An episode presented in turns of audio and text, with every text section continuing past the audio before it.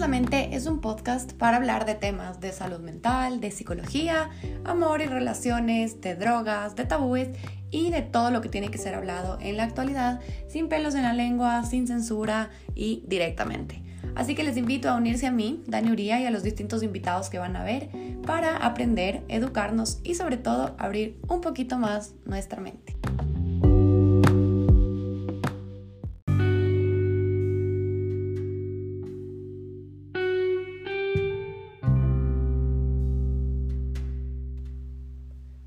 Todos, bienvenidos al episodio número 13 de Abramos la Mente. Yo soy Dani soy psicóloga clínica y soy máster en psicoterapia.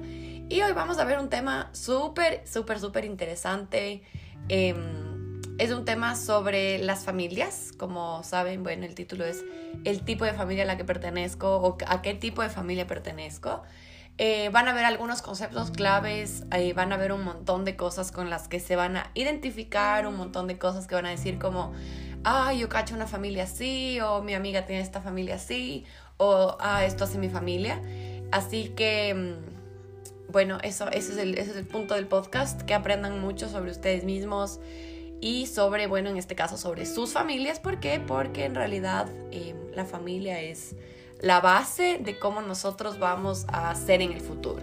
O sea, literalmente la forma en la que te crías en tu familia, cómo te tratan, cómo tratas, los valores, bueno, todo lo que aprendes en tu familia es como los fundamentos de todas tus relaciones interpersonales en el futuro. Entonces, creo que es muy chévere y muy importante saber los orígenes eh, de muchas de las cosas que hacemos, eh, sobre todo en las relaciones, luego cuando ya somos grandes pero también em, es entender, ¿no? O sea, entender como qué cosas están bien de nuestras familias, qué cosas no están tan bien, qué quisiéramos cambiar y por qué es importante que esas cosas cambien. Entonces, todo eso vamos a ver hoy. Es un podcast eh, un poquito, bueno, no es científico, pero me basé un montón en evidencia científica, así que literalmente es, em, es información pura y dura. así que bueno. Eh, antes de todo, disclaimer, es importante recordar que ninguna familia en el mundo es perfecta y que en la mayoría existen muchísimos problemas y, bueno, los problemas son lo más común de la vida, pero es importante saber que es, es necesario que existan siempre límites y un balance apropiado, que es todo lo que vamos a ver también hoy. Entonces, vamos a empezar con eh, un par de conceptos importantes porque sin estos conceptos va a ser un poco difícil que luego cachen em, ya la parte de los tipos de familia. Entonces, a ver, hay una teoría que se llama em, teoría de los sistemas familiares. Eh, bueno, fue hecha por Murray Bowen y, por ejemplo, habla de un concepto que se llama diferenciación del yo. Siempre que yo hable de conceptos, intenten como situarse o situar su vida con el concepto para que lo cachen mejor. Yo voy a dar ejemplos y todo, pero igual. La diferenciación del yo es la capacidad de pensar, de reflexionar y sentir por ti mismo sin ser influ o sea, sin que haya influencia de tu familia. A pesar de haber crecido en la misma familia, muchos hermanos son distintos, por ejemplo. O sea, tienes hermanos que son súper abiertos y otros que son súper cerrados y tienen, yo que sé, un año de diferencia. Entonces, lo de la diferenciación del yo es la forma en la que no actúas de manera como colectiva con tu familia. O sea, tienes tú tus propias creencias, tus propios em, pensamientos. Por eso, si eres una persona con buena diferenciación del yo, puedes tener tus propios pensamientos y emociones independientemente de lo que tu familia piensa. Aquí tiene también que ver cómo los problemas de cada miembro, o sea, digamos que mi hermana tiene un problema en, el trabajo, ¿ya? eh, cómo a mí no me afecta, o sea, me importa, pero emocionalmente no me afecta lo que ella está, no me afecta personalmente lo que ella está sintiendo en su trabajo. Esto de diferenciación del yo es súper sano. Bueno, luego, em, esto luego va a reflejar ¿Por qué? Porque, como les decía, esto va a reflejar cómo actúas en los grupos cuando ya eres más grande. O sea, cómo actúas con tus amigas, con tus amigos, con tus parejas, tus, tus, las personas con las que trabajas. ¿Por qué? Porque no es bueno dejarte afectar por las emociones, los pensamientos, las creencias, o sea, de las personas. ¿Por qué? Porque esto hace que la gente tienda a ser de mente bastante cerrada o de creencias súper rígidas o que sean people's pleasers, o sea, que sean las típicas personas que todo lo que me dicen que haga yo hago o si necesita algo alguien yo hago y que pasen por encima mío. ¿Por qué? Porque no estás diferenciado, o sea, tú no tienes como tu propio... Em, tu propia libertad de pensamiento, por así decirlo. Em, entonces es importante recordar que la diferenciación del yo es buena, o sea, tener creencias, pensamientos, emociones independientes de lo que nuestra familia tiene es súper bueno. El segundo concepto importante se llama fusión, ¿ya? La fusión, aquí quiero que piensen en alguien que sea súper, súper, súper unido o unida con sus familias pero que ya sienten como que, que no es algo súper sano, que digamos. Entonces la fusión ocurre cuando los miembros de la familia son interdependientes del uno del otro y no tienen autonomía, no tienen independencia y se frustran en exceso si no tienen al otro cuando ocurre un problema o yo que sé, digamos que un miembro está triste o un miembro está, mm, yo que sé, medio ansioso, la familia lo siente también, o sea, la familia siente también esa tristeza, esa ansiedad. Em, son personas que comúnmente si les preguntas cómo se sienten, van a hablar en colectivo con la familia o de la persona de la que dependen. Entonces, cuando son grandes y tienen parejas, es como que, ah, nosotros de esto, nosotros del otro, cuando solo se les ha preguntado por sí mismos, no, no como que en plural, ¿no? Entonces, eso es fusión, importante porque es un concepto que daña bastante a las personas de las familias. Mm. Perdón, estoy tomando un cafecito, espero que ustedes también estén tomando algo. De ahí tenemos el concepto de triangulación. Ocurre, eh, a ver, antes que nada, este concepto es heavy importante, heavy importante primero, si es que ustedes son hijos y sus padres se han peleado full toda la vida. De ahí también concepto de triangulación heavy importante si es que están ustedes casados y tienen hijos chiquitos o si es que están planeando formar una familia. Triangulación es todo, literalmente. O si están en una relación de pareja y sienten que muchas personas se meten en su relación, ya, este concepto le va a todo el mundo que está como en parejas o, ya empezando una familia o, o tiene padres y bueno, como que peleándose y cosas así. La triangulación ocurre, por ejemplo, cuando dos personas tienen un problema, y existe tanta ansiedad en el problema, en el conflicto, en la situación, etcétera, que comúnmente se incluye como una tercera persona para que no necesariamente sea el intermediario, pero que disminuya la tensión. Entonces, por ejemplo, tienes dos padres que pelean un montón, un montón, un montón. O sea, pasan en la casa, se mandan a la miércoles en la cara de los hijos. Y uno de los hijos es el psicólogo como de los padres. O sea, uno de los hijos es el que está en el medio y, uno de los padres tiende a ser el que, ay, es que tu papá por poco me hizo esto. O, ah, es que tu mamá es tal y cual. Y bueno, todas esas cosas. El hijo que escucha eso es el triangulado, ¿ya?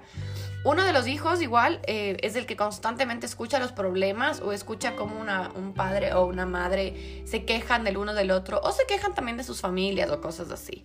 Por ejemplo, cuando hay problemas en la casa y como que uno de los padres Em, utiliza uno de los hijos como que en vez de hablar con el esposo o con la esposa, los hijos es como que pasan a ser esa figura. Es como, ay, es que me pasó esto y el otro. Y el pobre hijo sin herramientas, medios chiquitos, como que no cachan cómo manejar estas cosas, ¿ya? El que una persona adicional esté en el problema, o sea, que el, que el triangulado se meta, hace que la ansiedad en la pareja disminuya. Pero, sin embargo, la pareja en este caso deja de desarrollar estrategias para resolver sus problemas. Entonces se queda como que en este loop de que si no existe una tercera persona no podemos resolver el problema. Igualmente, esto es súper malo para la tercera persona porque le recae el dolor y la ansiedad de la situación. O sea, nosotros como psicólogos, por ejemplo, en terapias de pareja, hacemos esto, pero claro, con formación, entendiendo estos conceptos, entendiendo un montón de cosas. Pero como hijo o hija, tipo, te llegan estas situaciones y, no tienes las herramientas para lidiar con esto, entonces es importante que no se triangule a los hijos. Full. Em, no pasa nada igual si esto ocurre de vez en cuando, más bien es normal, o sea, es súper normal que los padres cuenten con sus hijos o que la pareja como que intente contar con alguien más para desahogar, eso no tiene nada de malo. Pero si se vuelve constante y se vuelve como algo común, sí es malo. Primero para el hijo triangulado es hecho pedazos, pero también eh, la persona y las personas en la pareja no aprenden a desarrollar formas de resolver sus propios conflictos. Este concepto es tan importante porque, porque por ejemplo, me acuerdo que a una familia que estábamos tratando, em, yo les enseñé el concepto. Y el papá era lo máximo, era como que cada vez que se daba cuenta que en la terapia pasaba esto, era como que siento que lo estoy triangulando a mi hijo y cosas así. Entonces dejó, se dio cuenta cuando utilizaba como que a sus hijos para resolver los conflictos con la esposa y se daba cuenta. Entonces él solito era como que mm, estoy triangulando y era como que bien señor, estoy orgullosa de usted. Así que bien, aprender estos conceptos es súper bien. De ahí tenemos el concepto del hijo problema. Esto va a sonar un poco eh, al huevo, pero ya nada. O sea, el hijo problema obviamente tiende a ser el hijo o la hija que genera líos, conflictos en la casa, es el hijo que tiene algún problema de salud mental, adicciones, anorexia, bulimia, em, ansiedad, depresión. O sea, no necesariamente tiene que irse al extremo de adicciones, de por poco vive en la calle, no, pero tal vez es el hijo que tiene malas notas, o tal vez es la hija que, no sé, o sea, le llaman a cada rato del colegio porque tiene problemas al llevarse con las amigas, no sé, como que a la final elijo problema porque es importante. Muchas veces esto es inconsciente, 100% inconsciente. En la familia debe haber un hijo problema. ¿Por qué? Porque si es que en la familia no hay drama o no hay el hijo problema o la hija problema, em, la, o sea, la atención de la familia, la, la atención y la atención de la familia no tienen quien centrarse, entonces los problemas son más fáciles que ocurran. Entonces, por ejemplo, pensemos en dos papás que se pelean un montón y viene una hija y le da anorexia y tiene anorexia y bulimia y literalmente ahora en vez de tener problemas entre, ah, chuta, tú por poco estuviste hasta tarde en la oficina y nunca estás aquí, o sea, el problema ahora es nuestra hija está en riesgo, o sea, se puede morir porque tiene anorexia. Entonces los padres se juntan, forman un frente común, dejan de pelearse y esto... Em, es importante ¿por qué? porque el hijo problema muchas veces no es que mantiene el problema porque quiere ser el problema, sino porque inconscientemente a la familia le sirve que exista un hijo problema. ¿Por qué? Porque así se mantiene la armonía. Esto se llama homeostasis, pero bueno, es un concepto un poco ya más de teoría, de terapia, que no es tan importante. Entonces el hijo problema a veces es importante, ¿no? O sea, saber y darnos cuenta, mm, tal vez en mi época cuando tenía estos problemas, o sea, mantenía el balance de la casa, cosas así, o sea, es interesante. Puede que no les, les resuene, pero puede que sí. Entonces, es, es chévere, ¿no? Entender estas cosas. De ahí tenemos otro concepto importante que se llama la proyección en la familia. Este es un proceso, es un mecanismo de defensa que tenemos em, todas las personas, proyectamos. Es cuando, por ejemplo, yo me siento, eh, chuta, yo qué sé, yo estoy engañándole a la persona con la que he vivido toda la vida y de ahí le, le, empiezo a culpar a mi esposo de que él me está engañando cuando yo soy la que le está engañando, entonces estoy proyectando. Esa es proyección, ¿ya? Es un proceso, por ejemplo, en el que los padres transmiten los problemas que tenían con sus propios padres a sus hijos. O sea, también existe a nivel familiar.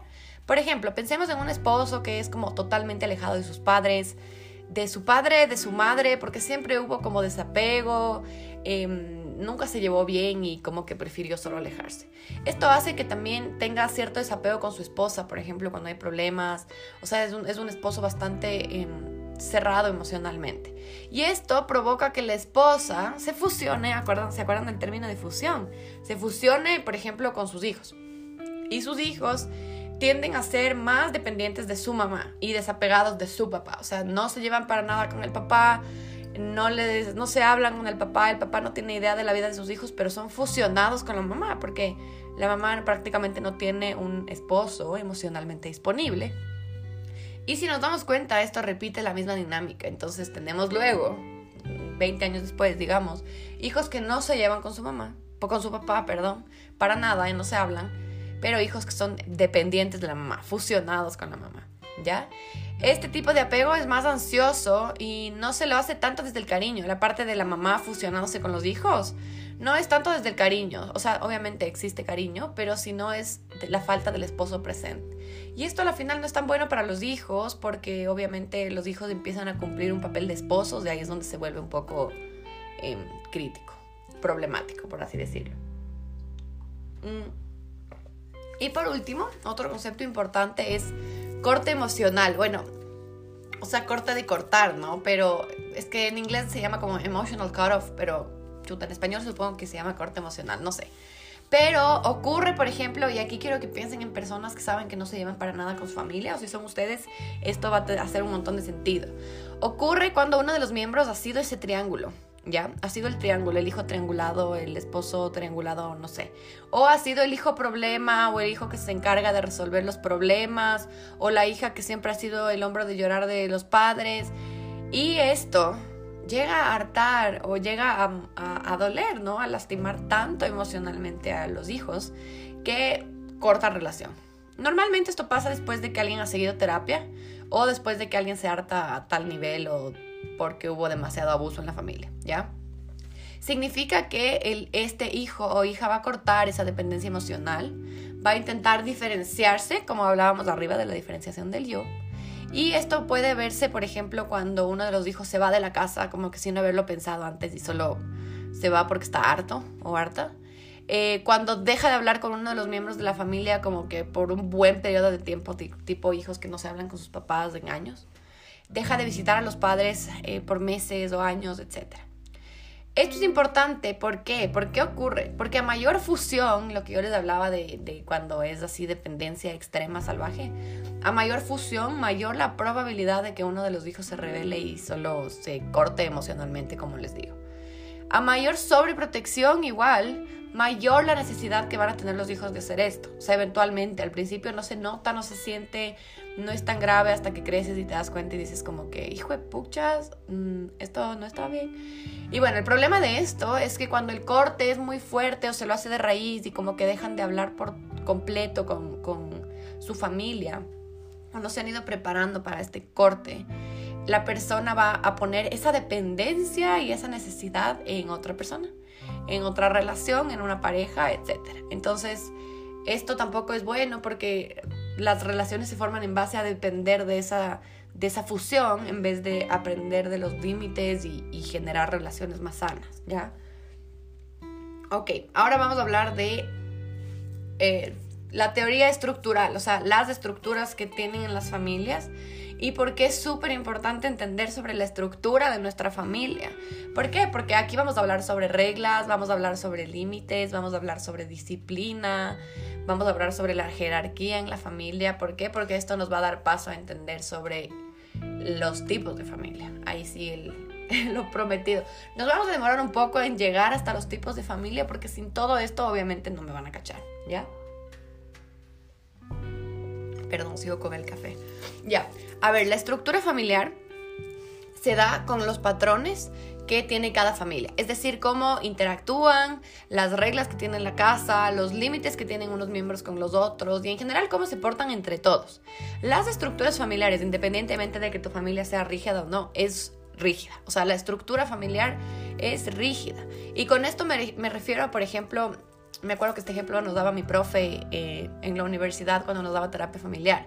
Y nos contaba que la estructura de las familias es tan, tan, tan rígida que, por ejemplo, tú puedes fijarte en, que existe esta rigidez por cómo se sientan en la mesa. O sea, todas las familias saben que cada asiento de la mesa pertenece a uno de los miembros. Y cuando se sientan a comer, si es que tú te vas y te sientas en la silla de otro de los miembros, si es como que o sea, todos se desestructuran, es como que haces aquí, o sea, ¿por qué no estás en tu silla? Y es como que se siente raro, alguien se siente como, o sea, se cambia de silla y todos se sienten como que, ¿por qué? O sea, o por ejemplo cuando llega una visita o algo, se sientan y se sienten en la silla de alguno de los otros miembros, todo es como que, uh, o sea, es, raro volver a estructurarse.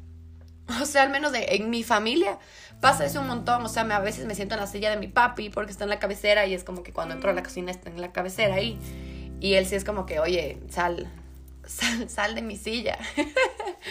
Em, ya nada, pero ajá, eh, así de rígida es la estructura familiar. Ese es un ejemplo súper, súper, súper em, X. Pero imagínense, si con cositas así la estructura se nota con cosas más heavy como los valores, las reglas, es más. Ya.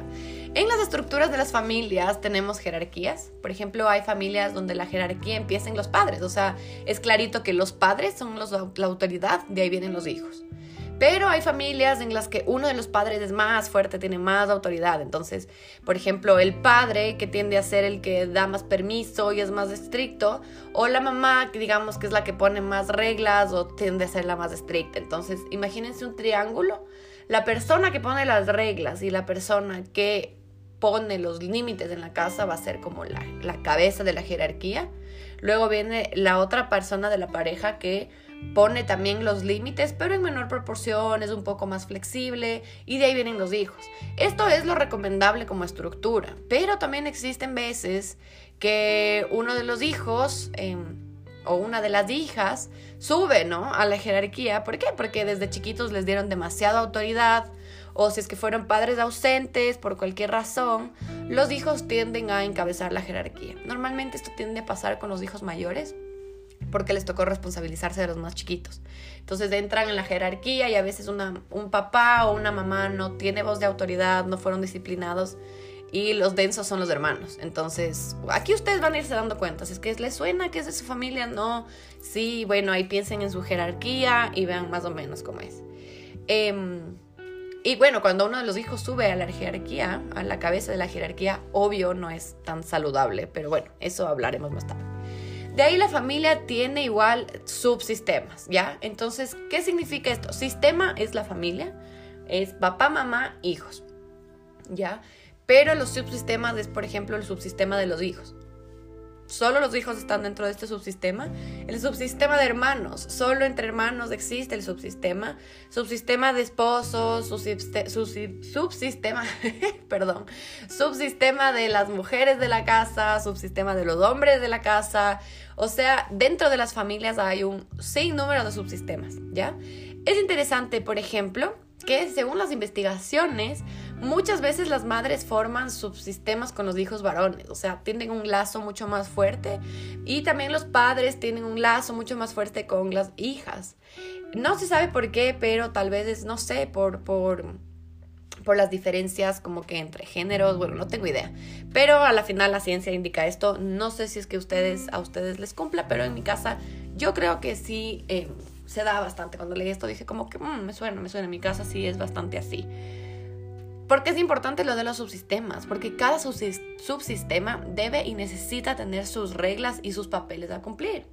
Por ejemplo, en el subsistema de hermanos, es necesario que existan límites con qué se enteran los papás. O sea, digamos, los hermanos saben cuando uno de los hermanos está borracho, cuando uno de los hermanos escapó a una fiesta, cuando uno de los hermanos tiene un problema. Pero de esto no se tienen que enterar los papás. ¿Por qué? Porque eso es parte del subsistema de hermanos. O en el subsistema de papás, cuando existen problemas económicos, problemas sexuales, problemas íntimos, son cosas que el subsistema de hijos no debería saber. O sea, no debe saber, ni fregando. Y aquí es donde empieza el problema. Cuando los subsistemas se mezclan y, por ejemplo, uno de los hijos empieza a enterarse de los problemas de los padres, los problemas de pareja de los padres. O mira, papá, yo sé que tenemos problemas económicos, yo te voy a hacer esto y el otro y el otro. Ahí es donde eh, entra un problema.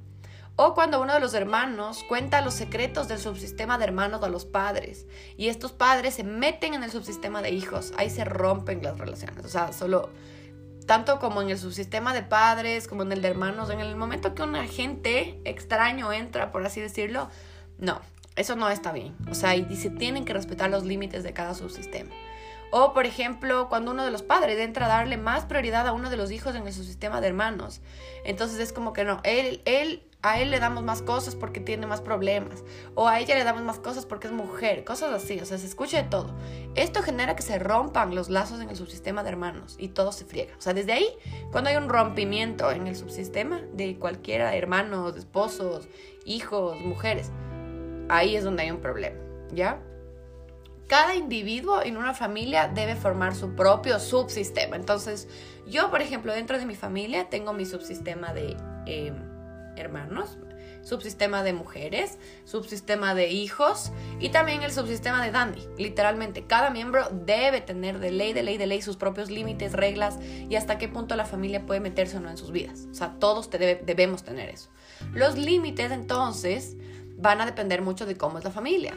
Y por un lado pueden ser súper rígidos y por otro lado prácticamente invisibles. Entonces, imaginémonos una flecha donde tenemos al lado izquierdo rigidez total, heavy rigidez así salvaje.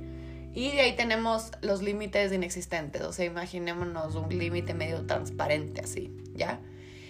Ya, ahora sí, por fin nos vamos a los tipos de familia. Lo siento, pero tenía que dar todos esos conceptos porque si no, no cachábamos nada. Y por fin al tema. Entonces, bueno, ya con todo el background, todos los conceptos, em, es importante que empecemos con la primera familia, que es la familia desapegada. Solo son tres tipos, pero van a irse identificando y van a decir como, fuck, esta es mi familia, o, ay, qué bueno, esta es mi familia, qué bien. Entonces vamos poco a poco, ¿ya? La primera es la familia desapegada. Ocurre inicialmente porque los límites son extremadamente rígidos, o sea, las reglas, los límites son duros, puros, duros. Por ejemplo, los límites son irracionales, o sea, esperar que los hijos adolescentes nunca salgan a fiestas, nunca salgan a experimentar, nunca se tomen un trago, esperar que el, sistema de esposos no tenga amigos fuera del matrimonio, o sea, tú como esposo no te llevas con nadie, ni yo como esposa tengo amigos porque somos el uno y el otro y punto.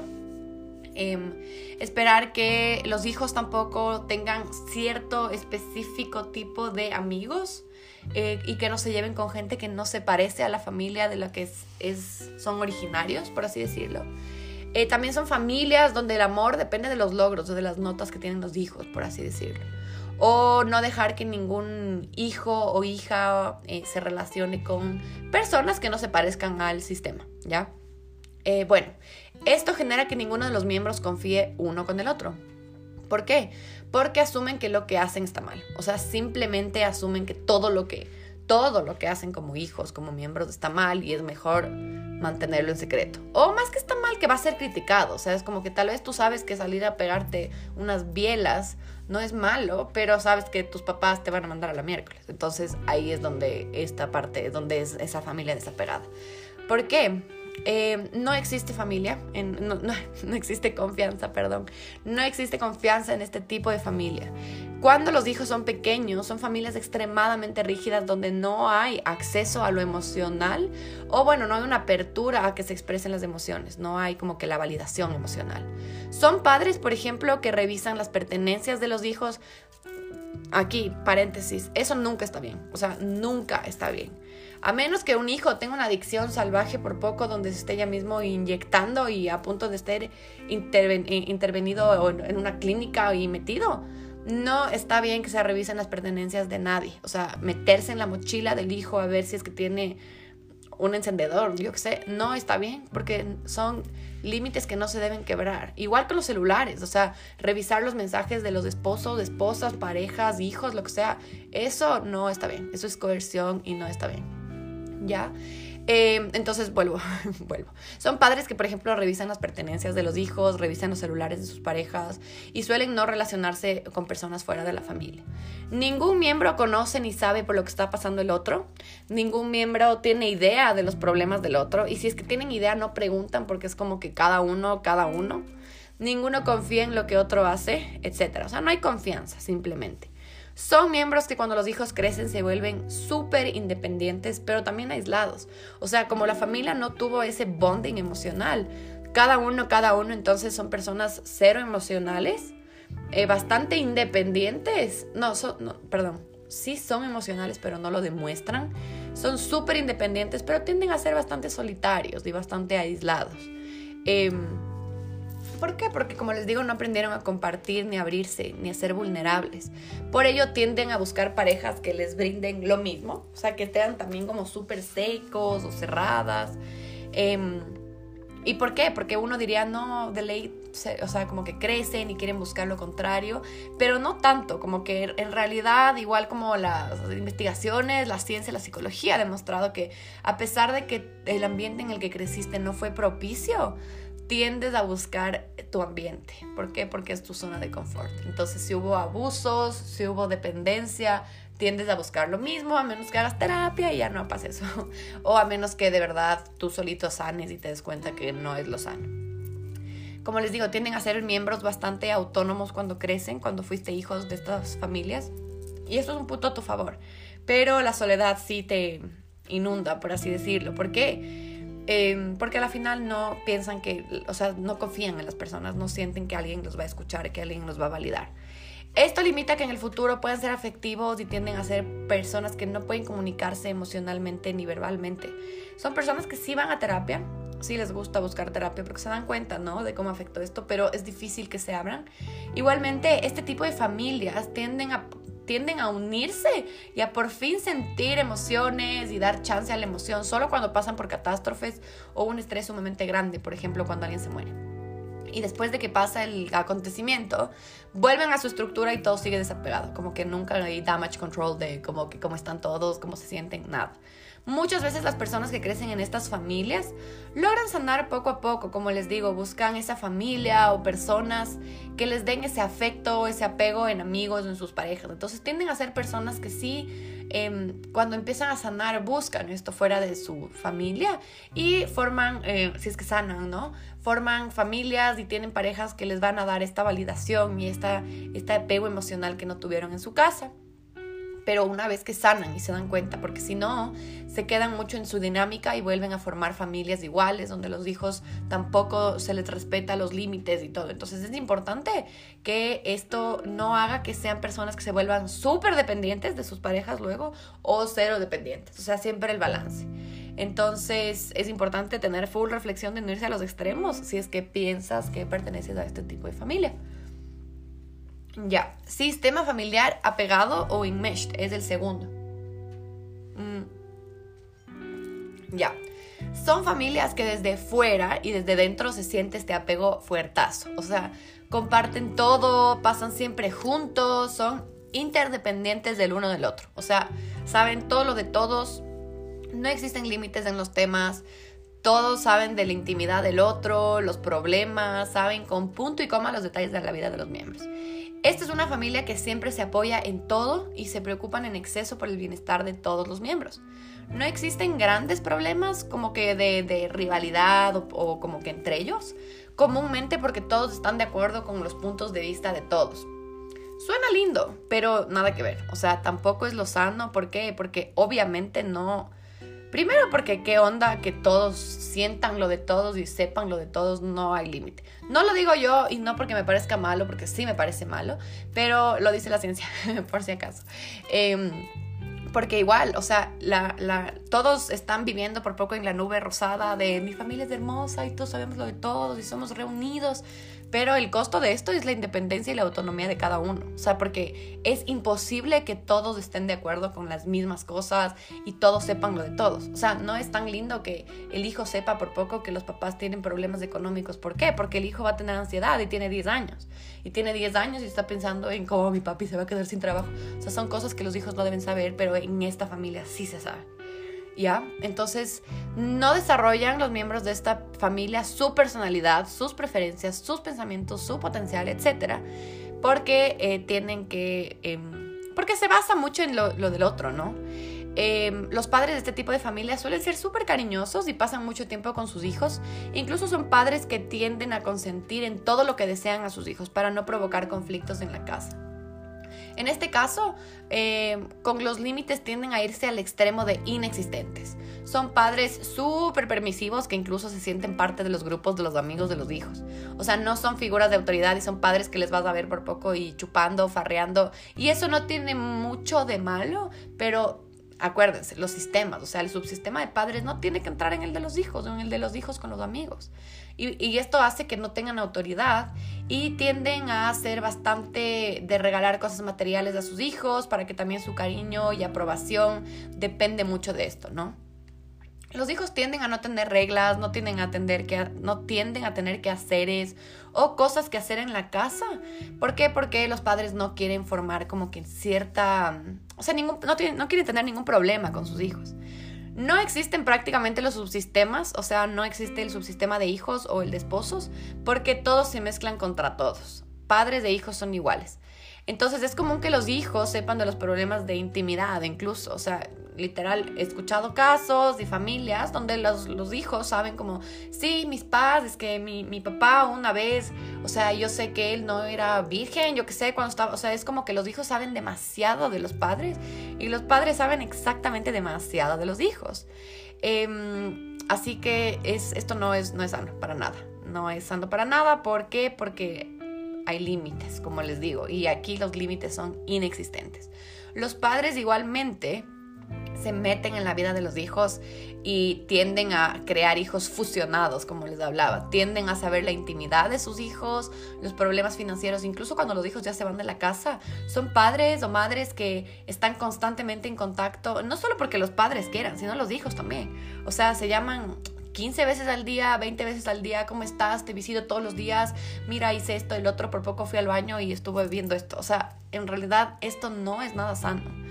Em, es común que, como les digo, es común que los hijos sepan de los problemas de los padres, los padres de los de los hijos, pero ya en un nivel como más em,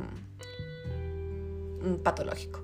Hijos y miembros de esta, de esta familia en general son personas bastante dependientes de sus parejas y esperan que sus parejas actúen de la misma manera como su familia ha sido.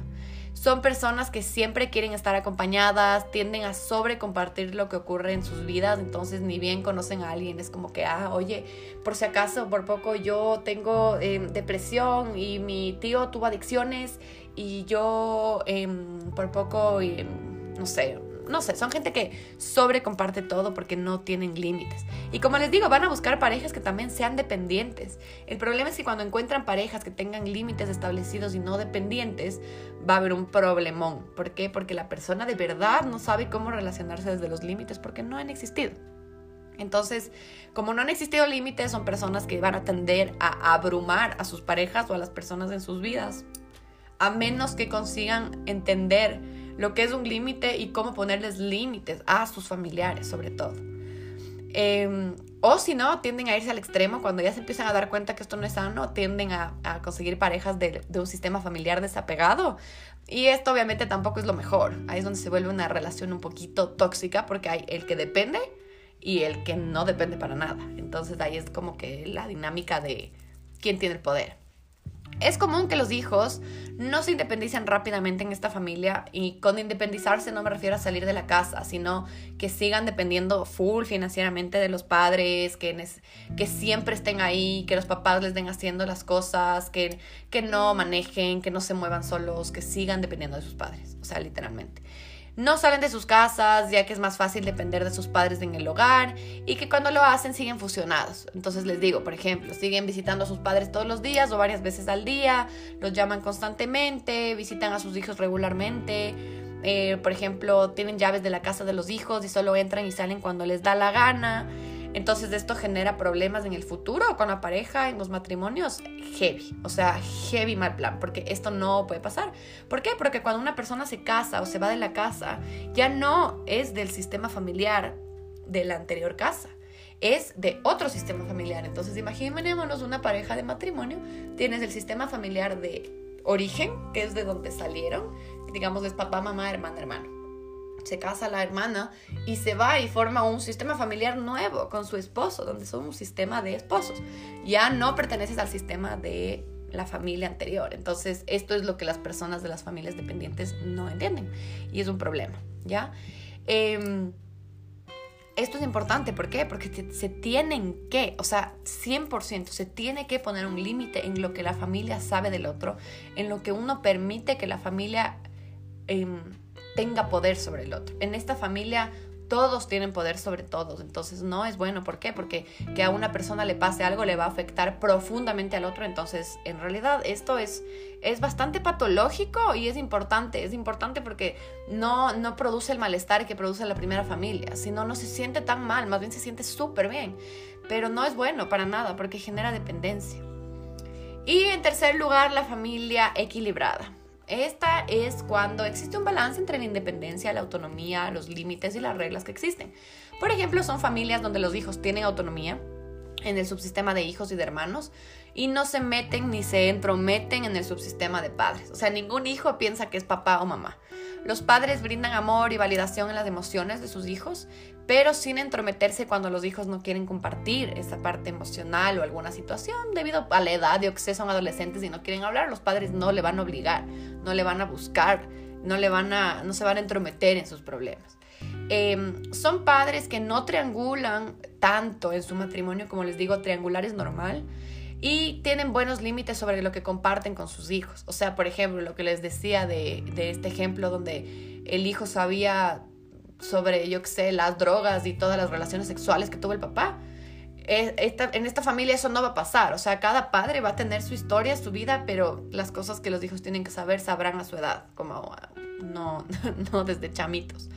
Em, también Igualmente son familias que entienden el ciclo de vida de sus hijos, o sea, saben que a los 13 años no es bueno que salga hasta las 2 de la mañana, obviamente, pero saben que es bueno que ya empiece a tener sus amiguitas, sus amiguitos, saben que a los 23 años ya es bueno que salga hasta tarde, que se vaya a la playa con los amigos, que viaje, cosas así, o sea, entienden, entienden que ellos tienen que crecer y que tienen que darles los límites apropiados para su edad, o sea, que a los 18 años ya no pueden poner los mismos límites que a los 15, por ejemplo entienden la edad de desarrollo en las que sus hijos se encuentran, entonces son más presentes en ciertas etapas, pero cuando han cumplido su papel se vuelven más compañeros y guías para sus hijos. Entonces a los 13, 12 años es como que están ahí em, viendo, cuidando y todo, pero después ya se vuelve una, una relación más de compañerismo con los hijos cuando ya tienen veintitantos o cosas así.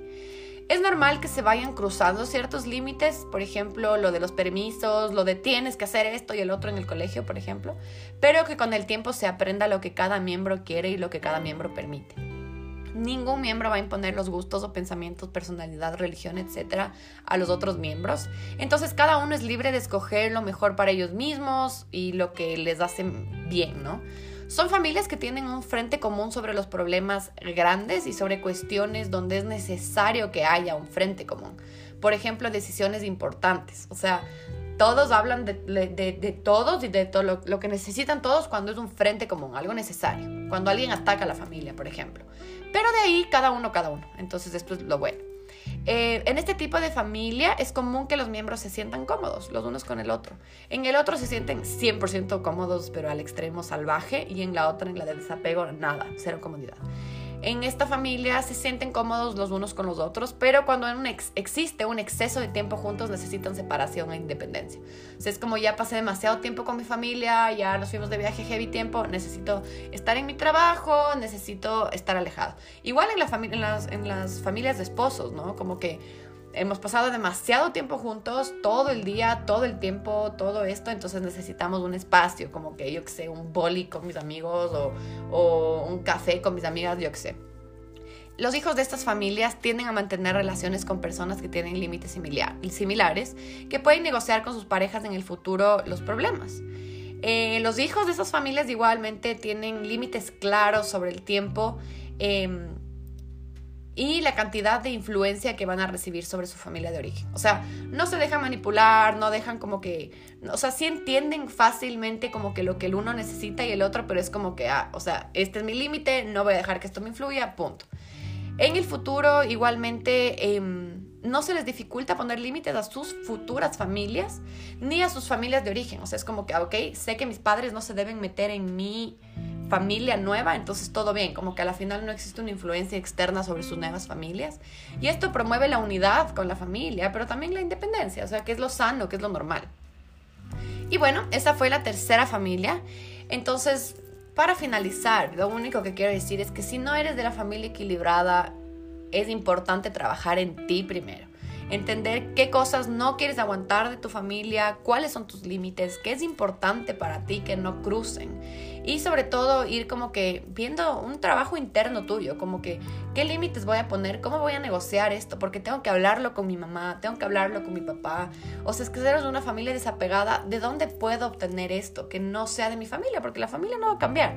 La familia no va a cambiar. Lo que cambia es cómo tú em, te relacionas con tu familia. Es indispensable, indispensable que si perteneces a la familia apegada, pongas límites sobre lo que, lo que vas a permitir que se metan en tu vida y sobre lo que no vas a permitir. ¿Por qué? Porque esto en el futuro te va a cagar literalmente la relación de pareja, si es que no lo haces. Y si es que eres una familia desapegada, entender que ese desapego emocional no puede perpetuarse en tu familia nueva ¿Por qué? Porque si se perpetúa vas a hacer que tu esposa o tu esposo necesite buscar eso en otro lado y normalmente van a ser los hijos o tal vez en una otra relación. Entonces, todo, todo, todo tiene que ver con nuestra familia de origen. ¿Qué entiendo de mi familia? ¿Qué necesito? ¿Qué pasó? ¿Qué me falta? todo esto es un trabajo que se lo hace, por ejemplo, en terapia. Se lo puede hacer solo, sí, pero es mejor trabajarlo de manera terapéutica si es que sientes que has sido como víctima de, de tu familia, por así decirlo. Em, estos límites igual no son físicos. Muchas veces no es necesario que te vayas de la casa y que nunca más les hables y nunca más les abraces a tus miembros si es que te hicieron daño. Sino solo es, son límites, como les decía, de creencias, de pensamientos, de, de valores, límites, etc.